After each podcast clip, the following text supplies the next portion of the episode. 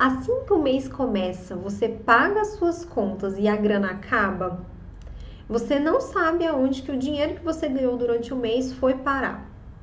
Esse é um sinal de desorganização financeira.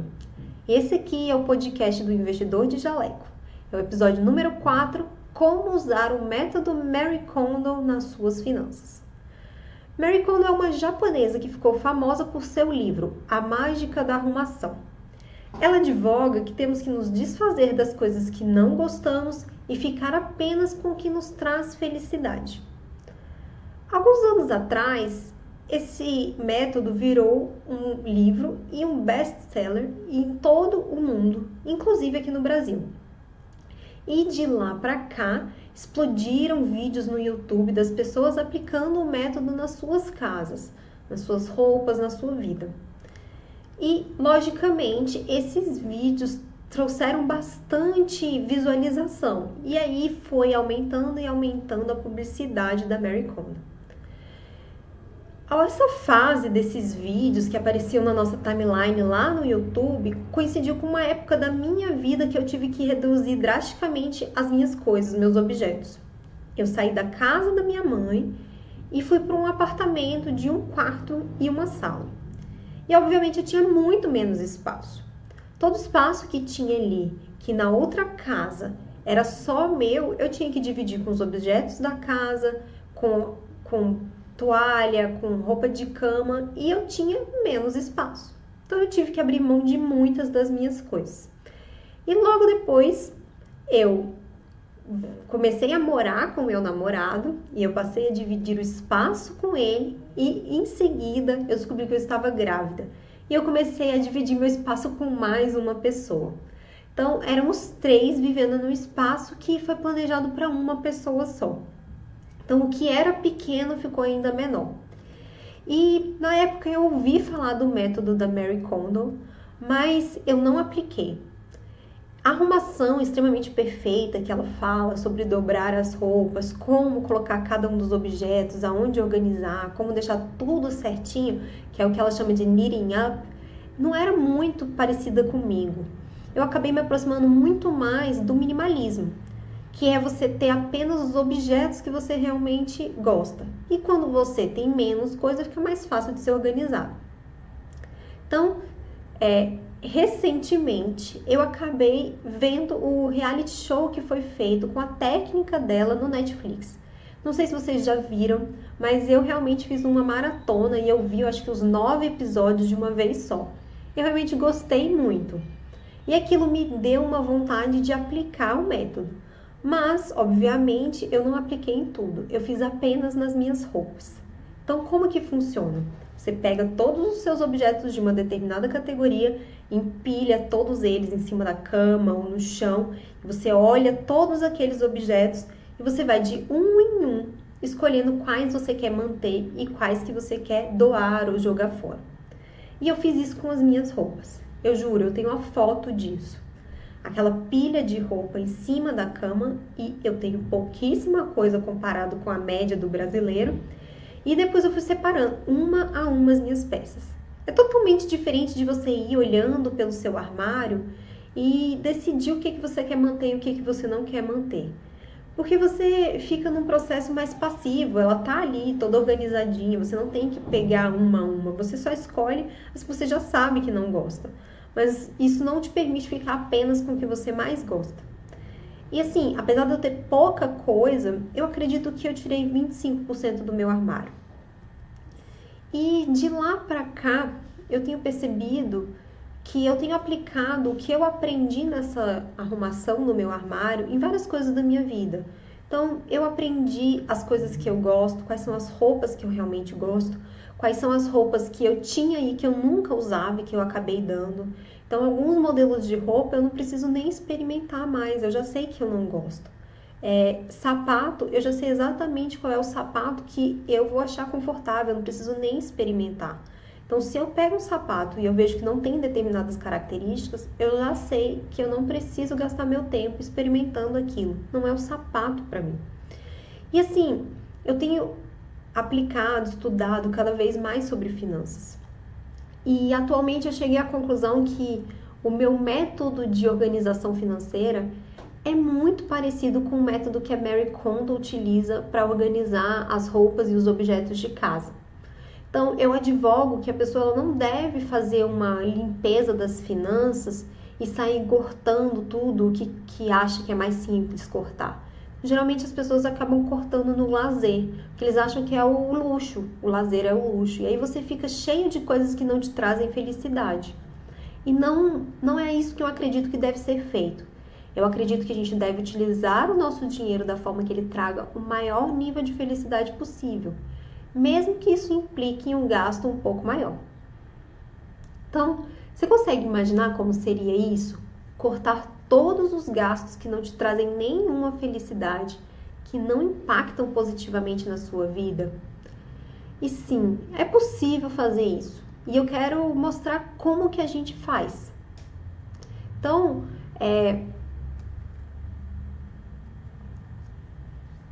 O passo a passo é bem parecido com o da Mary Kondo. Então, primeiramente, o que, que a gente tem que fazer? A gente tem que olhar o nosso problema. A gente tem que ver o nosso panorama. Então, o que, que eu recomendo? Eu quero que você pegue todos os seus extratos. Extrato de conta bancária, se você tiver mais de uma, pega das duas. E o extrato de todos os seus cartões de crédito. É muito importante que seja do mesmo mês. Então, se você vai pegar o seu extrato bancário de abril, pegue o seu extrato da conta corrente que venceu em maio, mas que é referente do mês de abril. Deu para entender? A gente quer saber todo o seu histórico de um determinado mês. É importante que você pegue um mês típico, não pegue um mês muito fora do padrão. Por quê? Se você vai para um mês fora do padrão, você não vai saber exatamente como que é a sua vida, como que é a sua rotina de gastos. Então pegue os seus extratos do cartão de crédito e da conta corrente de um determinado mês, o mês inteiro. E aí eu recomendo que você olhe para aquilo. Da mesma forma que ela manda você fazer uma pilha das suas coisas no chão, uma pilha das suas coisas em cima da sua cama, olhe para todos aqueles extratos, veja todas aquelas contas que você paga. E e, e, pare para imaginar se aquilo está condizente com o que você achava que era a sua realidade financeira maior parte das pessoas não tem noção dos gastos. Então ela olha ali o extrato bancário dela e ela vê que entrou a, a, tarifa, a taxa, o, o, a conta do cartão de crédito. Mas na hora que você abre seu extrato do cartão de crédito e você vê um gasto, cada um daqueles gastos, você vê que é muito maior e você passa a entender o seu hábito de compra. Você vai ver a, a, frequência que você compra durante a semana, durante um dia. Você vai ver a quantidade de vezes que você passa o seu cartão. Então, olhe ali, dê atenção para a sua atitude, veja como você se comporta como um consumidor. Esse é um momento extremamente importante, porque ele é um momento de choque que ela provoca nas pessoas. Então, quando você faz aquela pilha de roupa na hora que você está fazendo um Mary Kondo no seu armário e você vê aquele monte de roupa empilhada, aquele tanto de coisa e, e o volume, o excesso, aquilo impacta as pessoas. E se você for lá assistir o seriado, você vai ver a expressão de surpresa e muitas vezes de vergonha nos participantes, porque eles não imaginavam que eles tinham tanto. Então eles tiram as roupas do armário do quarto, depois eles vão lá no quarto do filho, tem mais roupa no quarto do filho, aí depois eles vão lá na, no, na sala e tem um armário na sala que tem mais roupa. Então eles vão fazendo aquelas pilhas e pilhas e você vê o excesso de consumismo que a gente tem na nossa vida. E o seu extrato, ele também vai refletir isso. Você vai ver quão consumista você é, a frequência que você compra os seus produtos. Aí depois disso, que você viu tudo aquele, todo aquele volume de compras, você vai separar em categorias. Eu gosto de separar em três categorias. Eu não utilizo as categorias que normalmente as pessoas fazem, que é, é os essenciais e os gastos com moradia, os gastos com alimentação, os gastos com lazer. Não, não é exatamente assim que eu separo. Eu gosto de separar com o grau de importância daquilo. Então eu separo dessa forma: os essenciais, aquilo que a gente precisa, mas não é tão importante quanto o essencial, e aquilo que a gente quer. A gente não precisa na realidade, mas a gente quer ter. Só que assim, quem vai determinar o que, que cada categoria vai englobar é você. O meu essencial pode ser muito diferente do seu. Uma coisa que varia muito de uma pessoa para outra é, por exemplo, o plano de saúde. Para uma pessoa, plano de saúde pode ser uma coisa que você precisa, mas que não é tão importante assim. Para outra pessoa, ele pode ser essencial, fundamental. Depende da realidade que você está. Mas eu vou explicar cada uma das categorias para ficar mais fácil de vocês entenderem. Então, na categoria dos essenciais, são aquelas coisas que se você deixar de pagar, vai dar merda. E muita merda. Então, por exemplo, a moradia e a alimentação. Se você deixar de pagar o condomínio ou o aluguel, você vai ser despejado. Você vai perder o seu lugar de morar. Isso é uma opção? Morar na rua é uma opção? Não. O problema gerado a partir desse gasto, de não pagar esse gasto, é muito grande. Então, esse para mim é um gasto essencial. Se você deixar de pagar a prestação da, da, da sua casa, o problema que pode gerar é enorme, tá? Então, para mim, esse é um gasto essencial. O outro gasto que eu vejo como essencial é o gasto com alimentação. Então, a compra do mês, a feira da semana, isso para mim é essencial. Porque se eu não tiver comida dentro de casa, a gente vai passar fome. E aí o problema é muito grande, tá? Então, para mim, esses são os gastos essenciais. Eu não considero o plano de saúde como essencial, ele não está na minha lista do essencial. Mas eu acho que ele poderia muito bem estar, porque seria uma das últimas coisas que eu abriria a mão, seria o plano de saúde da nossa família, tá? A outra categoria é do preciso, mas não é tão importante assim. Então, são as coisas que facilitam o funcionamento da nossa vida, elas facilitam o nosso dia a dia, trazem conforto, trazem é, mais tempo, talvez. Então, o que, que a gente vai saber disso? É, por exemplo, a diarista. Para mim, a diarista ela tá num gasto de que eu preciso, mas não é tanto assim. Se eu tiver que abrir mão da minha diarista, eu vou ter que trabalhar muito mais em casa. Vou ter que passar roupa, eu vou ter que fazer a faxina sozinha. Então vai ter muito mais trabalho. Ele vai tirar muito do meu tempo. Ele é um gasto que eu preciso, mas se eu tiver que abrir mão, eu posso abrir mão. O meu problema não vai ser tão grande assim, tá? Outro gasto que também fica meio misto é o almoçar fora. Tem gente que almoçar fora tá nessa categoria do preciso, mas não é tão importante. E tem gente que tá no eu quero, eu quero almoçar fora, mas eu não preciso. Posso almoçar em casa, eu posso levar uma marmita, entendeu? E você que vai decidir cada uma dessas categorias. Agora, por exemplo, tem aqueles que a gente quer, mas a gente não precisa na realidade. E o que, que eu acredito que na minha concepção entra aqui, na minha lista vai entrar aqui? A parte de lazer, a parte de comprar roupa e sapato, a parte de salão de beleza. Então, assim, as coisas que eu faço no salão, eu posso fazer em casa, eu faço unha em casa. Então, a gente pode, tem, tem outras formas de resolver esse problema e não vai me trazer tanto trabalho assim se eu resolver abrir mão daquele gasto, tá? Então, você vai pegar o seu extrato, vai olhar ele, vai se abrir para aquele extrato, vai olhar ele com carinho e absorvendo as informações que estão ali estudando sobre você, entendendo como você é como consumidora. E depois você vai classificar cada um desses gastos. Pode fazer numa planilha? Pode. Pode fazer à mão? Pode. Pode pegar o seu extrato e ir colocando uma siglazinha ou classificando cada um pela cor? Pode. O que você achar melhor. O importante é você entender o que está em cada uma daquelas categorias, tá? E você vai determinar o que, que é a categoria, mas é, tente o máximo possível ser coesa tá? Pense no seu sentimento em relação a cada um desses gastos. A terceira fase é a, o momento da gente decidir o que, que traz felicidade pra gente, que é o que ela chama de o que, que sparkle joy, o que, que te traz aquela alegria, que te deixa assim com um pouco de euforia. E nesse momento a gente vai olhar para cada um dos nossos gastos. Então, a gente vai pegar uma peça de cada vez e a gente vai ver qual é o grau de felicidade que aquilo lhe traz. Eu recomendo que você classifique de alguma forma. Você pode colocar um emojizinho de uma carinha triste, de uma carinha moderada, de uma carinha feliz. Você pode dar uma nota de 0 a 10 ou de 1 a 5. E você vai categorizar cada uma de acordo com o quão feliz aquele gasto te, traz, te, te faz. Então, assim, jantar fora todos os sábados com seu esposo te traz muita felicidade, coloca um 10 lá.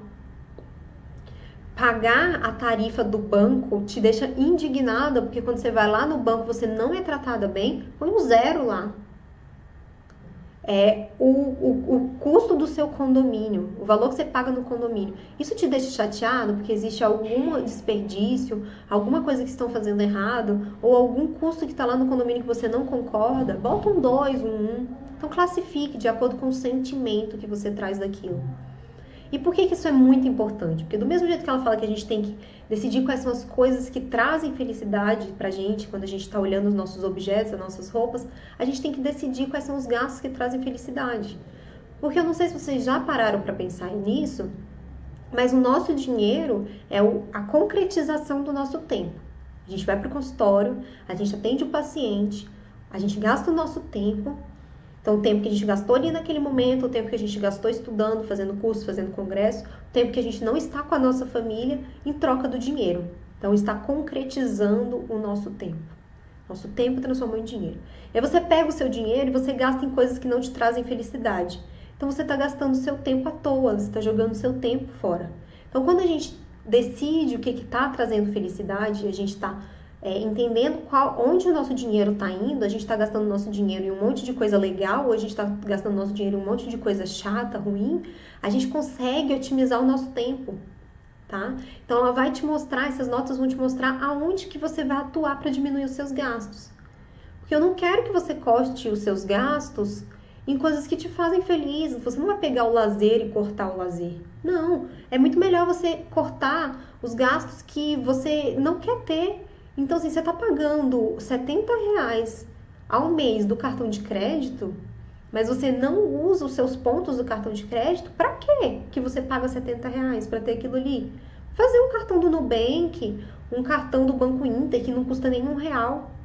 Ou se você usa, vai procurar um programa de milhagens que vai te trazer milhas maiores, né? Então, por exemplo, tem os cartões do Itaú que pagam muito mais num dólar do que um cartão do Banco do Brasil ou do Unibanco. Então, pesquise, veja se o, sua, o seu programa de milhares está te remunerando bem. Otimize isso aí, vai ser o mesmo cartão, você vai gastar o mesmo tempo para passar aquele cartão. Você vai investir um pouquinho de tempo para poder é, melhorar aquilo ali. Então, classifique cada um dos seus gastos, dê a nota de felicidade para cada um desses gastos, tá? E aí você vai tentar manter todos os gastos que te fazem muito feliz. Você vai tentar adaptar aqueles gastos que não te trazem felicidade. Então, é, pense se você pode trocar aquele produto por um melhor. É, se você está gastando muito dinheiro com a TV a cabo e ninguém mais assiste a TV a cabo, tá todo mundo na Netflix e no YouTube, para que, que você vai gastar tanto dinheiro com TV a cabo? Então não está trazendo nenhuma felicidade para sua família. Então corte o que dá para ser cortado, reduza o que dá para ser reduzido e as coisas que você realmente ama, que você gosta muito, vá lá e aumente, invista o seu dinheiro na sua felicidade, tá? Então essa é a quarta fase. É decidir o que, que vai sair e agir para tirar o gasto, agir para poder é, fazer esse dinheiro sobrar, fazer esse dinheiro ser colocado em outra coisa que vai te trazer mais felicidade. Então vai lá e liga nas operadoras dos serviços, liga na NET, liga na Oi, liga na TIM, liga no seu banco. Transforme a sua conta do banco, se, ela, se você está pagando por serviços que você não use, transforme numa conta essencial. Negocie os seus pacotes. Tanto de vez que a gente escuta o pessoal falando que ligou na operadora para cancelar e aí a pessoa, ah, não, te dou um desconto de tantos por cento. E você fica com um pacote muito melhor. Então, por que, que a gente não se propõe uma vez por ano ligar e negociar os nossos pacotes? Eles não ligam para poder negociar e aumentar o nosso pacote? Aí chega uma hora que a gente está com um pacote de dados que pode juntar a família toda e ninguém gasta. Então, esses são gastos que não estão trazendo felicidade ou que trazem uma felicidade que não está na proporção correta. Então, otimize. Vamos, vamos extrair todo, toda a felicidade que a gente pode tirar do nosso dinheiro. Afinal de contas, a gente gastou nosso tempo para ter aquele dinheiro, né? E sim, essa é a fase mais difícil. Porque você vai ter que pegar o telefone, você vai ter que ligar, você vai ter que passar um tempo ali com a telefonista. Pode ser chato, pode dar trabalho, pode gastar muito tempo, mas se proponha, decida um desse por semana. Então, em dois meses, você vai ter reduzido o custo de muita coisa. Quanto mais rápido você fizer, mais vai fazer esse dinheiro sobrar para você ter dinheiro para investir. Tá? E independente da categoria, pode ser na categoria essencial, pode ser na categoria do eu preciso, mas não é tanto assim, pode ser na categoria do eu quero, você pode negociar. Então, se você quer é, continuar indo para a academia que você vai, vai lá e negocia. Talvez eles negociem a sua mensalidade para você não sair. Você pode negociar o valor do seu aluguel. Talvez você possa negociar até os juros do seu financiamento. Então, agora que os juros da Selic está caindo, caindo, caindo, Talvez você esteja pagando juros muito altos no seu financiamento. Se você for lá negociar, você consiga pagar ou mais rapidamente ou um, uma mensalidade menor, uma parcela menor. Então, se for o caso, você pode ir para um apartamento menor. Se o apartamento que você tem aí está grande demais para vocês, para que, que você vai ficar pagando um apartamento super caro se você não está tendo uso? Você está gastando o seu dinheiro, está gastando tempo que você investiu lá no consultório em um, uma moradia que não usa né? Então, é, e tudo isso pode ser mudado. A escola que o filho estuda pode ir para uma mais barata, o plano de saúde pode mudar, o gasto no salão, se você vai toda semana, você pode decidir que determinado serviço você só vai fazer de 15 em 15 dias. Isso vai de acordo com o seu objetivo. Não sou eu que vou te dizer onde você vai cortar, é você. É você que vai determinar onde que está a sua felicidade, o que, que é importante para você tá? Mas não deixe essa quarta fase passar, vai lá, corte seus gastos. Não adianta nada a gente saber dessas coisas, mas a gente não tomar atitudes, tá? A quinta fase é você organizar. E aí, o que é organizar na Mary? É você colocar cada coisa no seu lugar. É você saber exatamente onde, qual é a categoria, qual gaveta que ele vai. Então, no mundo das finanças, como é que você vai fazer isso? Você vai planejar onde que você vai gastar o seu dinheiro. Então você vai listar todos esses gastos em cada uma das categorias na ordem do que é mais importante, do que te traz mais felicidade, porque te traz menos felicidade, em cada uma dessas categorias. E aí você vai colocar o tanto que você vai determinar, você vai fazer um planejamento do seu dinheiro. Então eu tenho 6 mil reais para gastar, beleza, pego aqueles 6 mil reais e vou colocando ali e vou determinando e vou deduzindo do montante que eu tenho. E eu vou do mais importante para o menos importante, do que me traz mais felicidade para o que me traz do que me traz mais felicidade para o que me traz menos felicidade. E assim você vai acabar é, vendo que a parte mais inferior da sua planilha, o que é menos importante e o que traz menos felicidade, ele vai ficando para baixo. E aí fica muito mais fácil você decidir onde você vai fazer os cortes. Você não precisa cortar numa coisa que é extremamente importante, ou numa coisa que te traz muita felicidade, naquele negócio que te faz é, a sua semana mais feliz, tá? Então, é, pare e estude você mesmo, entenda como você é, tá? E assim você vai otimizar o seu dinheiro. Você vai trazer o máximo possível de felicidade que ele pode trazer, né? É, sem ter nenhum desperdício, porque você tá, não está desperdiçando nem dinheiro nem tempo, e que, que eu vejo como o maior erro, né? Na hora que você decidir fazer isso, qual é o maior erro que você pode cometer? É a preguiça e o medo da mudança. Porque a gente não está acostumado a fazer essas coisas. E tem algumas coisas que eu expliquei aqui que são chatas. Ninguém quer ligar para a operadora, né, para resolver um problema. Mas se você encara de uma forma em que o seu dinheiro é a concretização do seu tempo, você vai estar tá gastando um pouco de tempo e um pouco de paciência para ter mais dinheiro e, consequentemente, ter mais tempo. Porque é exatamente isso que acontece quando você passa a investir o seu dinheiro. Lá na frente você vai ter mais tempo, porque o seu dinheiro vai estar tá trabalhando por você. Então vai chegar um dia que seu dinheiro vai te dar um salário de 2 mil, de 4 mil, de 6 mil, de 10 mil. E você não vai precisar fazer nada por isso. E aí o que você ganha com isso não é só dinheiro, é tempo. Então quando você aprende a colocar o seu dinheiro para trabalhar por você, você ganha tempo, tempo com a família, tempo com os amigos, tempo para estudar as coisas que você quer estudar, tempo para viajar, um tempo que você não vai ficar só na, na no, no consultório trabalhando e trocando o seu tempo por dinheiro. Então você vai passar a trocar dinheiro por tempo. Então você inverte isso aí. E, e o grande vilão é essa vontade de ficar parado, de não mudar, essa preguiça. Né? Esse é o grande vilão. E é o vilão em qualquer coisa, qualquer mudança que a gente queira fazer, numa dieta, numa organização financeira, parar de fumar, qualquer coisa. Né? Esse medo de, do novo, o medo de passar. E se você fizer isso, você vai chegar nesse resultado. Você vai ter o seu dinheiro trabalhando por você. Você vai passar a investir, né, sem, sem sofrimento. Então vai sobrar todo mês, vai sobrar dinheiro ali na sua conta. Você vai poder investir, investir, investir, porque você está otimizando o poder do seu dinheiro. E aí falta uma coisa que eu não falei lá. Na hora de você organizar, é, dizer aonde que você vai colocar cada um dos seus pacotinhos de dinheiro, coloque lá nos essenciais. Você precisa fazer investimento para sua reserva de emergência. Você precisa fazer investimentos para sua aposentadoria. Coloque lá nos essenciais, determine que essa é uma coisa extremamente importante, ela tem que estar lá no topo, ela tem que ser uma das primeiras coisas que você vai pagar.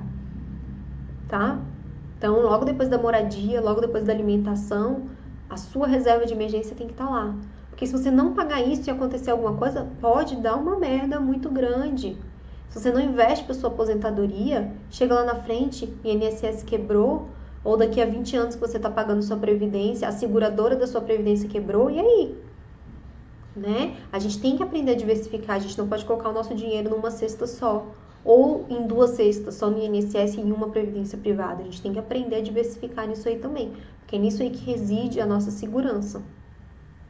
Então, é, se você seguir esses passos simples e descobrir aonde que está o seu amor, onde está a sua felicidade, onde está a sua alegria, você vai ter isso de saber que o seu dinheiro está sendo gasto nas coisas que você gosta, saber que você está trabalhando pelas coisas que você gosta, que você está dando o seu tempo para aquele paciente para você ter coisas que você gosta e não só para ter objetos, né?